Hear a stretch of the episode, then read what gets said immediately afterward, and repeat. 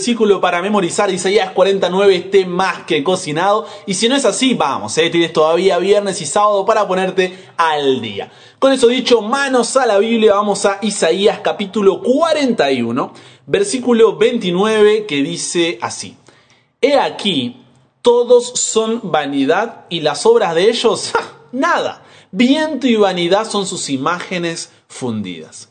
Todos tenemos un trono en nuestro corazón y alguien sentado en ese trono.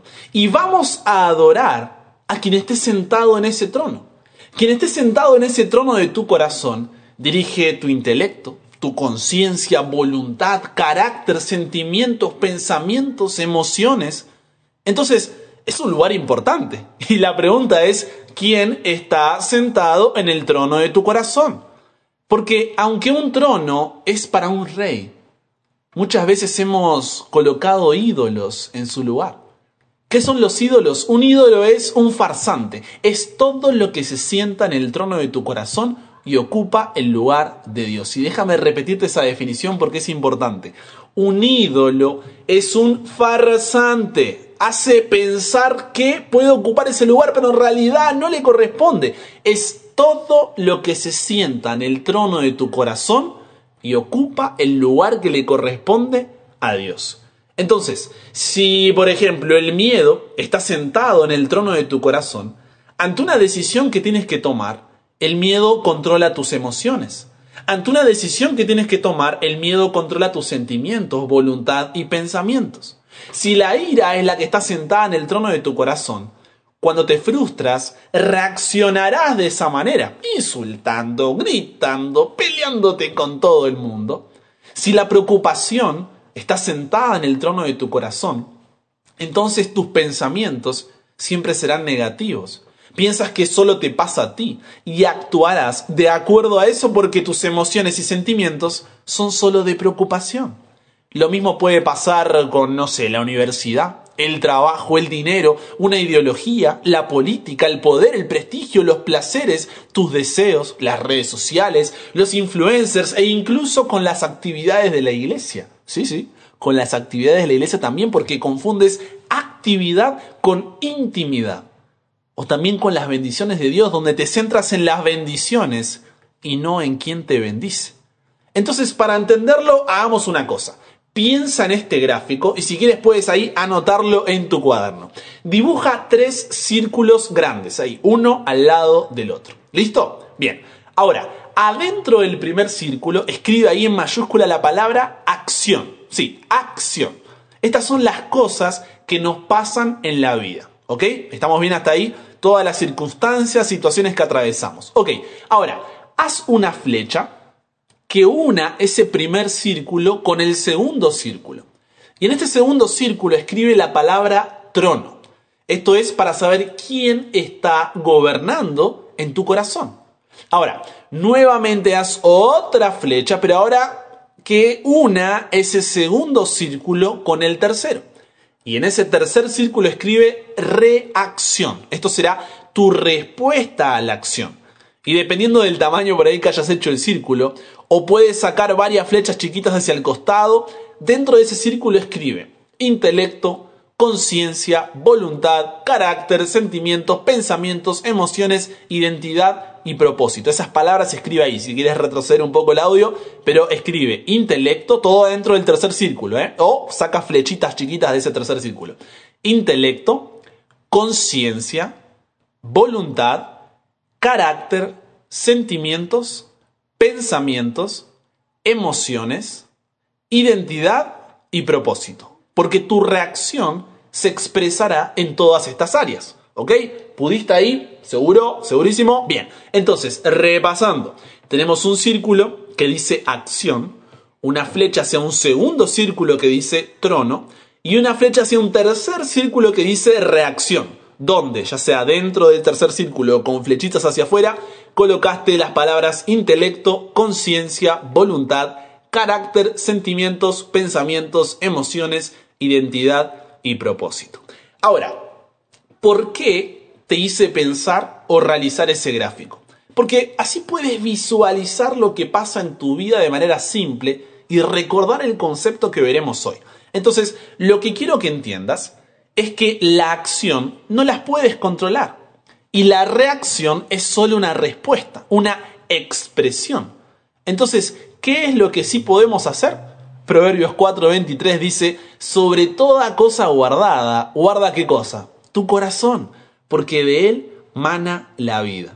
Recuerda que cuando la Biblia habla de corazón, habla de mente. Y en este versículo Dios nos dice que cuidemos, que vigilemos nuestra mente, porque esta es la que determina el curso de nuestra vida.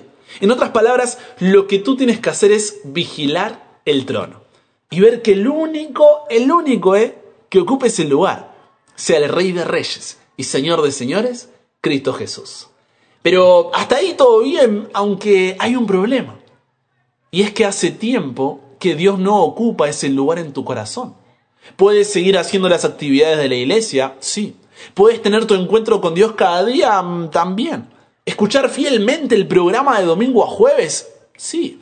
Haberte suscrito al canal de YouTube, también. Pero eso no significa que Dios esté sentado en el trono de tu corazón. Cuando Dios está en el trono de tu corazón, es cuando le dices, esta es mi voluntad, Dios pero que se haga tu voluntad, porque confío en que es buena, agradable y perfecta. Aunque no me parezca, aunque no la entienda, aunque no la sienta, lo acepto porque sé que me amas y siempre buscas lo mejor para mí. Pero el tiempo ha hecho que normalicemos nuestros ídolos, porque a veces hay más de uno. Entonces vivimos con ellos hace años y pensamos que es normal.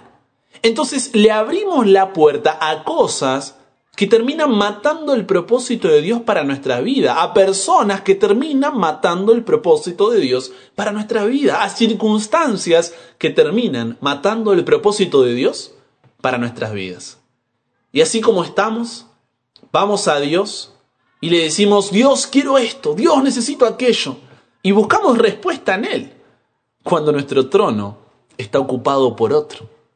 Entonces Dios te dice, y mira, me encantaría hacerlo, me encantaría acompañarte, cuidarte, protegerte, pero no puedo hacerlo hasta que no saques a ese ídolo del lugar que me corresponde, hasta que no saques a ese farsante. Porque, préstame tus oídos, el compromiso viene antes que la respuesta. Entonces nos enojamos, nos desilusionamos y culpamos a Dios porque no, Dios no nos escucha. Cuando en realidad Él quiere estar para ti, quiere socorrerte, ayudarte, abrazarte, pero no puede hacerlo porque su lugar está ocupado por otro y no puede obligarte a amarlo. Primero debes entregarte por completo, dar ese salto de fe, porque sin fe es imposible agradar a Dios. Y esto es lo que pasaba con Judá. Los idólatras de la antigüedad creían, creían que adoraban a los poderosos seres divinos a través de imágenes o símbolos de ellos. Pero la adoración de un ídolo que representa a algún dios quebranta el primer mandamiento que dice, no tendrás dioses ajenos delante de mí. Éxodo 23. Pero si un ídolo incluso está destinado a representar al Dios verdadero, como lo era por ejemplo el becerro de oro, el Señor también lo rechaza como una imagen de sí mismo, ya que nadie sabe cómo representarlo, dice Deuteronomio 4. Y nada puede representar su incomparable gloria, nada puede representar su incomparable grandeza. Por lo tanto, en sí mismo, un ídolo, ya sea que represente a otro Dios, entre comillas y con minúscula, o al Dios verdadero, funciona como si fuera otro Dios, y adorarlo quebranta el primer y segundo mandamiento. Por eso, yendo a la historia de Judá, cuando ellos salen del cautiverio babilónico, a pesar de todo lo que habían visto durante 70 años, ¿no? Todos esos dioses, todas esas estatuas y demás en Babilonia, ahora debían entender que para cumplir el propósito divino no necesitaban ídolos, porque tenían la verdadera presencia de Dios, la Shekinah, con ellos en el santuario. Entonces, de la misma manera, tú ahora tienes la presencia de Dios en tu vida a través del Espíritu Santo. Entonces, adorar a un ídolo, por más que éste busque representar a Dios, es reemplazar la presencia real de Dios y por lo tanto negarla. Mira lo que te digo.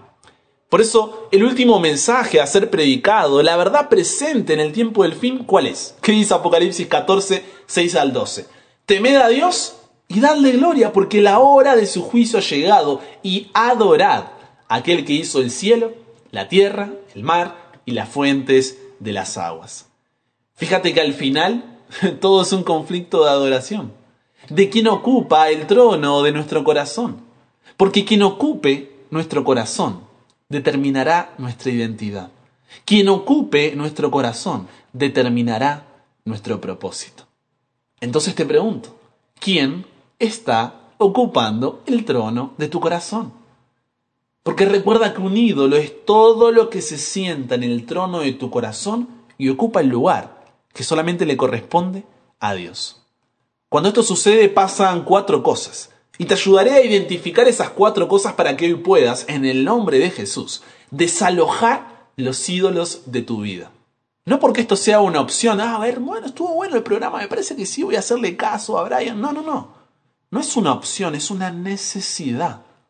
Si no estarás viviendo una vida con una identidad y propósito distorsionado, porque no hay un rey sentado en tu trono.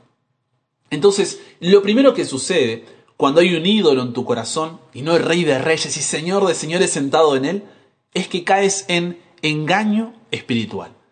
Porque cuando tienes un ídolo en tu corazón, es como que, a ver, que tú mismo te pongas un obstáculo en el camino y te tropieces con él. Porque comienzas a hacer planes para tu pecado, hacer provisión para aquello que ocupa el trono de tu corazón.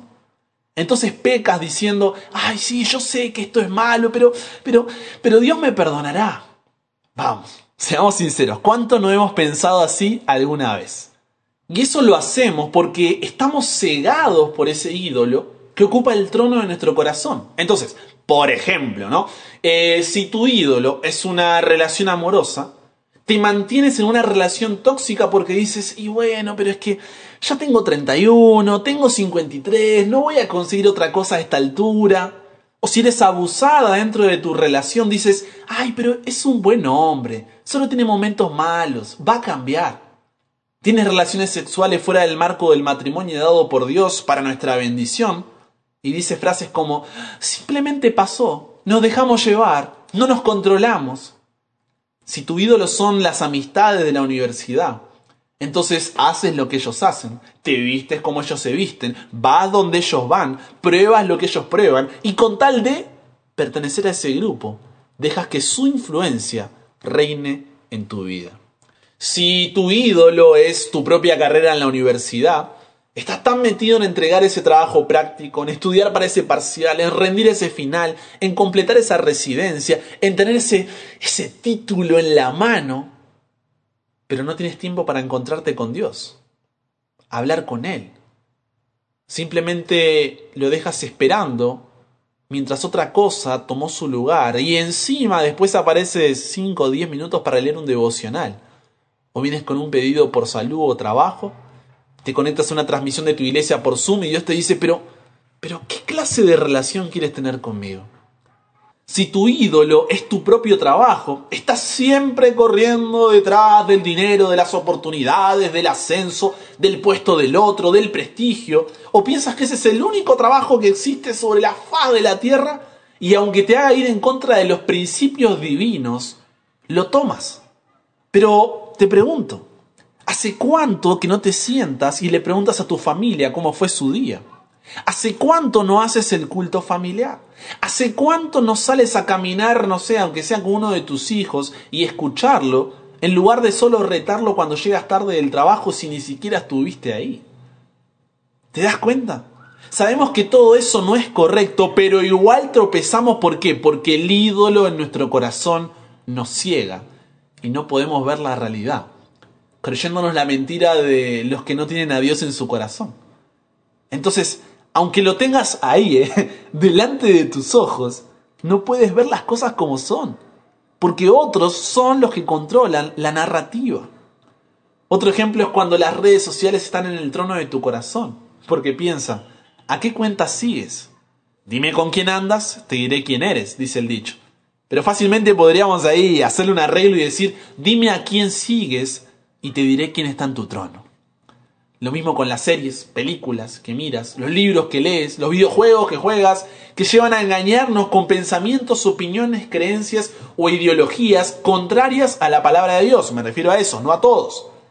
Pero como lo dijo fulanito de tal que tiene tantos seguidores en Instagram, como ese tweet se hizo trending, como me llegó la noticia por tal grupo de WhatsApp, si lo vi en un posteo de Facebook de un grupo que pertenezco, ¿quién está sentado en el trono de tu corazón? Lo segundo que sucede cuando hay un ídolo en tu corazón y no el rey de reyes y señor de señores sentado en él, es que caes en adulterio espiritual. Porque es como una persona que deja la casa de su esposo y va a la casa de otro para tener relaciones y luego vuelve haciendo como que nada pasó, sin decirle con quién estaba ni qué estaba haciendo. Y eso somos nosotros. Vamos a la iglesia como si nada pasara y decimos, ¡Hey, Dios! ¡Feliz sábado! Cuando en realidad estamos durmiendo con otro. Y Dios te dice, ¿dónde estabas? Hice la cena cada noche. Tenía bendiciones esperándote. Quería pasar tiempo contigo para mostrarte cuánto te amo, pero nunca viniste a mí. Porque Dios no es que se queda enojado o resentido con tu adulterio espiritual, sino que se entristece. Porque cada vez que te acercas en oración pidiéndole algo, puede oler el perfume del otro en ti. Y esto es lo que pasa cuando hay un ídolo en nuestro corazón ocupando el lugar que le corresponde a Dios. Actuamos como si nadie nos viera y encima como si fuera normal. Pero Dios sabe que tú no oras porque lo amas, tú oras porque lo necesitas.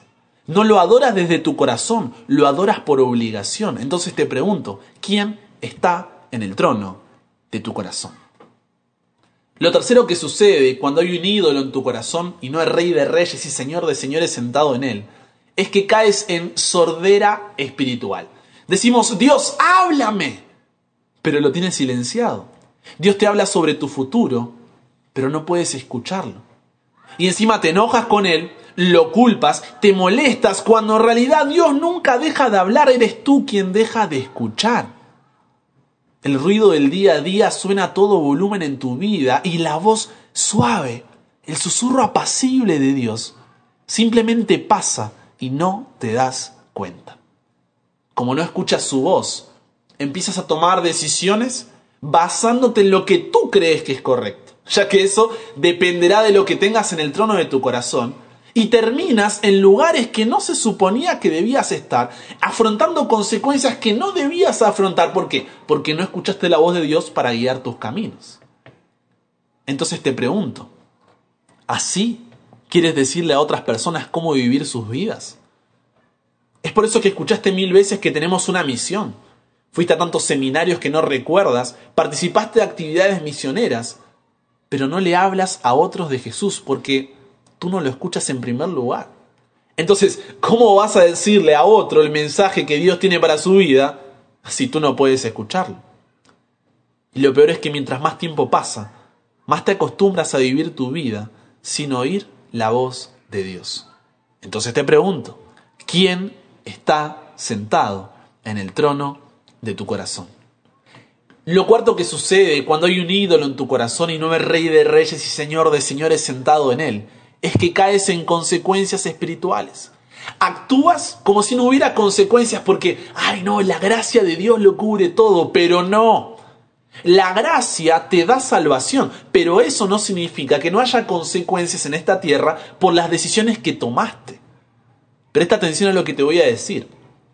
Tus acciones tienen consecuencias y no es la culpa de Dios. Entonces deja de culpar a Dios por decisiones que tú tomaste cuando Él no estaba en el trono de tu corazón. Lo que debes hacer es decirle, Dios, me equivoqué. Quiero que tomes tu lugar para que estés conmigo en medio de esta tormenta, para que pueda tomarme de tu mano y podamos superar esto juntos. No es que te entregas a Dios y todo, se soluciona mágicamente. No, no confundamos las cosas, te repito. La gracia te da salvación, sí, pero eso no significa que no haya consecuencias en esta tierra por las decisiones que tomaste cuando había otro sentado en tu trono. Entonces te pregunto, ¿quién está en el trono de tu corazón? ¿Te das cuenta lo que causa un ídolo en tu corazón? Pero es así como caminamos por la vida. Es así como construimos familias. Cuando espiritualmente estamos siendo engañados, estamos en adulterio, no oímos la voz de Dios y cargamos con todas esas consecuencias.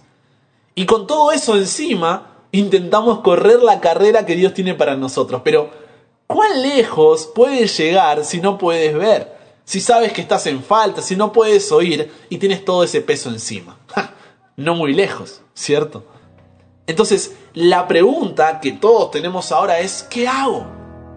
Y la respuesta es simple.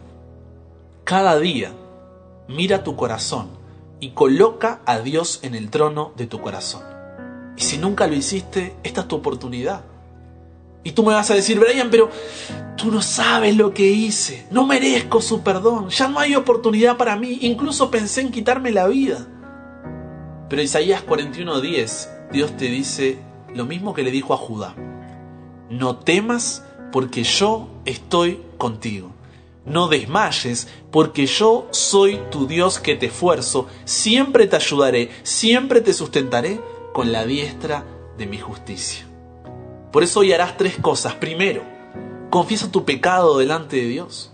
Eres un hijo de Dios, eres una hija de Dios y Él cree que no importa cuán lejos te hayas ido o cuán bajo hayas caído, vuelvas a sus brazos de amor. Y si confiesas tu pecado y le dices, Dios, me equivoqué, había otro sentado en mi trono, Él te perdona y toma su lugar en el trono de tu corazón. Hoy es el día de tu salvación, confiesa tu pecado delante de Dios. En segundo lugar, arrepiéntete. ¿Qué significa esto, Brian? Da la vuelta, gira tu vida de nuevo completamente hacia Dios. Porque no se trata solamente de pedir perdón y listo, utilizo la gracia y sigo en el mismo lugar. No.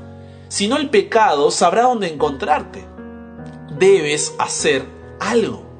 Entonces te pregunto, ¿cuán desesperado estás por ser libre de ese pecado? Porque momentos desesperados requieren medidas desesperadas. Si necesitas dejar ese grupo de amigos, hazlo. Si necesitas mudarte a otra ciudad, aunque sea por un tiempo, hazlo. Si tienes que salir de ese grupo de WhatsApp o bloquear ese contacto, hazlo. Si necesitas bañarte con la puerta abierta para no masturbarte, hazlo. Si necesitas dormir en la cocina para no mirar pornografía en la soledad de tu habitación, hazlo.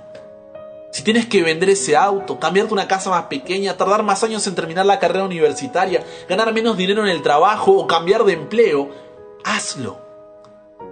No sé cuál sea el ídolo que está en el trono de tu corazón que le corresponde a Dios, pero es hora de echarlo de una vez por todas. Y solamente podrás hacerlo cuando te sometas a Dios. Solo ahí podrás resistir al diablo y él huirá de ti.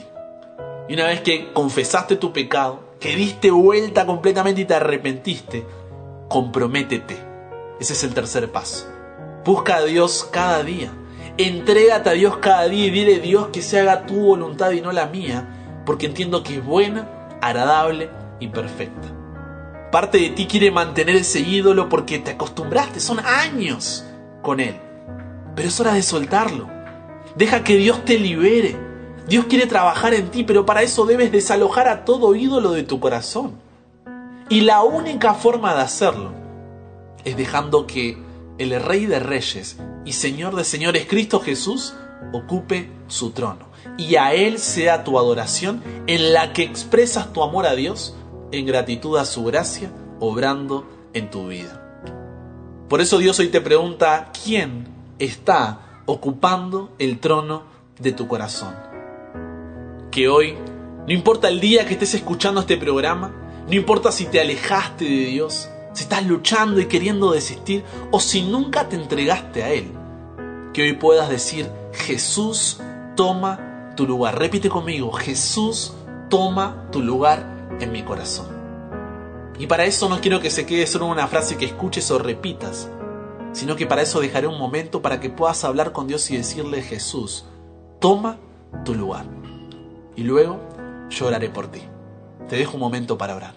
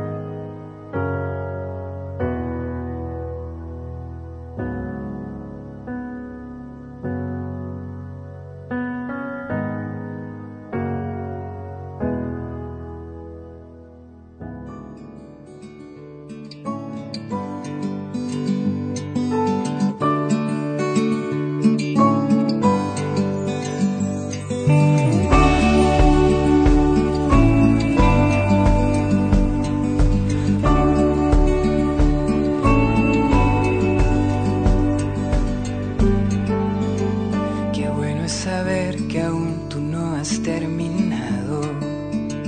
Qué bueno es saber que tú caminas a mi lado. Qué bueno es saber que aún hay días esperando. Por ese pincel que tú manejas con las manos. Y aunque tengas sueños empapados por la lluvia del verano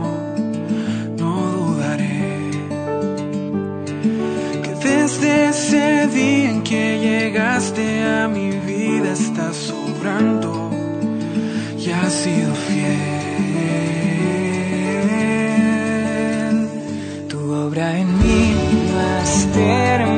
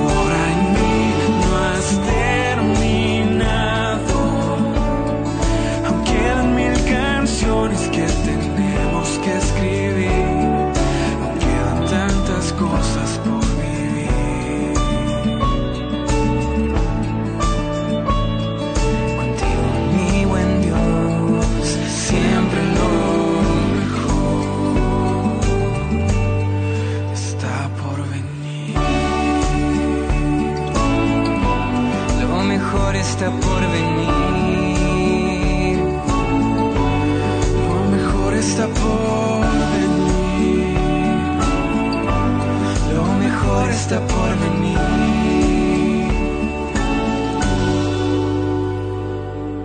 Padre, gracias porque tu obra en mí no has terminado.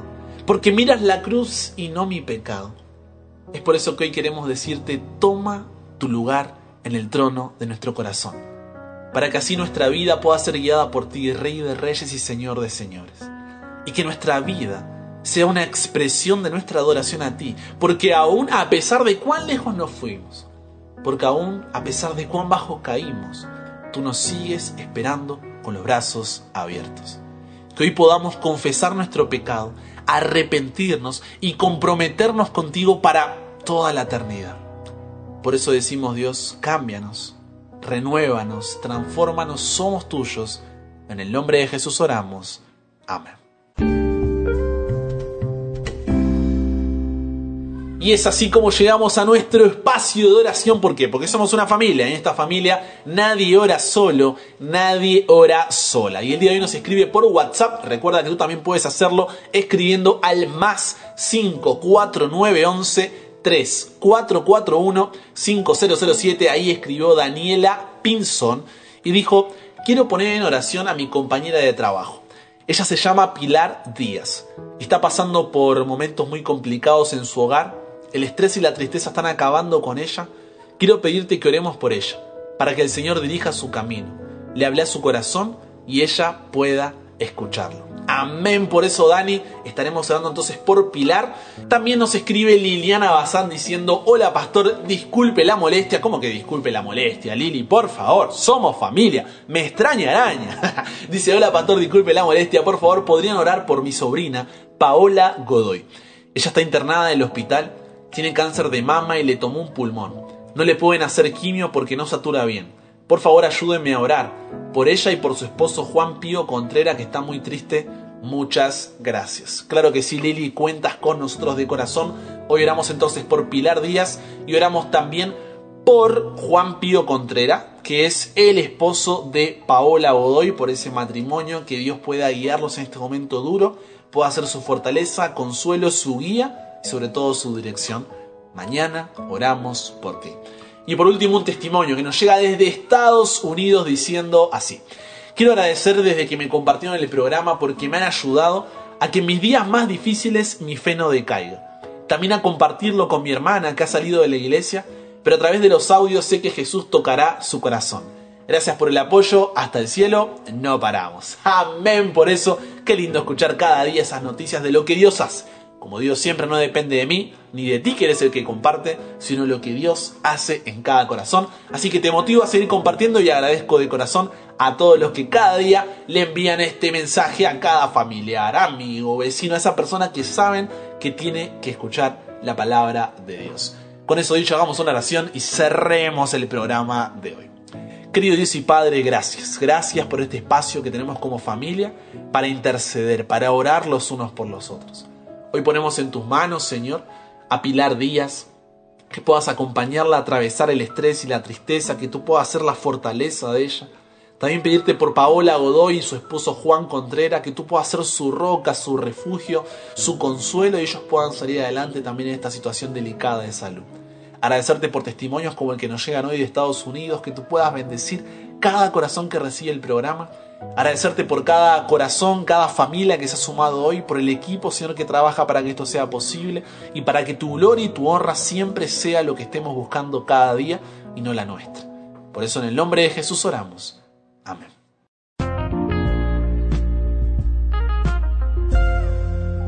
Comparte con nosotros tu testimonio, pedido, agradecimiento, pregunta, duda, sugerencia. Todo eso puedes compartirlo escribiendo al más 54911 3441-5007 y estaremos orando por ti y compartiendo tu mensaje. Por ese medio mismo, también por WhatsApp, puedes recibir el programa de domingo a jueves para obtenerlo ahí en formato audio y poder compartirlo de mejor manera y escucharlo como, donde y cuando quieras. Si te perdiste uno de los episodios de esta semana, hey, ¿qué pasó? ¿Qué pasó? Tranqui, hay solución. Si estás en WhatsApp, te dejé los links ahí en el mensaje y si no, puedes ir a mi canal de YouTube, búscame como Brian Chalá, suscríbete, activa las notificaciones estamos llegando a los 12.000 suscriptores. Lo mismo en Spotify y ahí puedes revisar los episodios anteriores. Y también sigue en Instagram como arroba charabria. Con eso dicho, te mando un abrazo pero enorme y si Dios quiere, solamente si Dios quiere, nos encontramos la próxima semana, claro que sí. Y recuerda, nunca pares de aprender, nunca pares de crecer, ¿por qué? Porque hasta el cielo no paramos.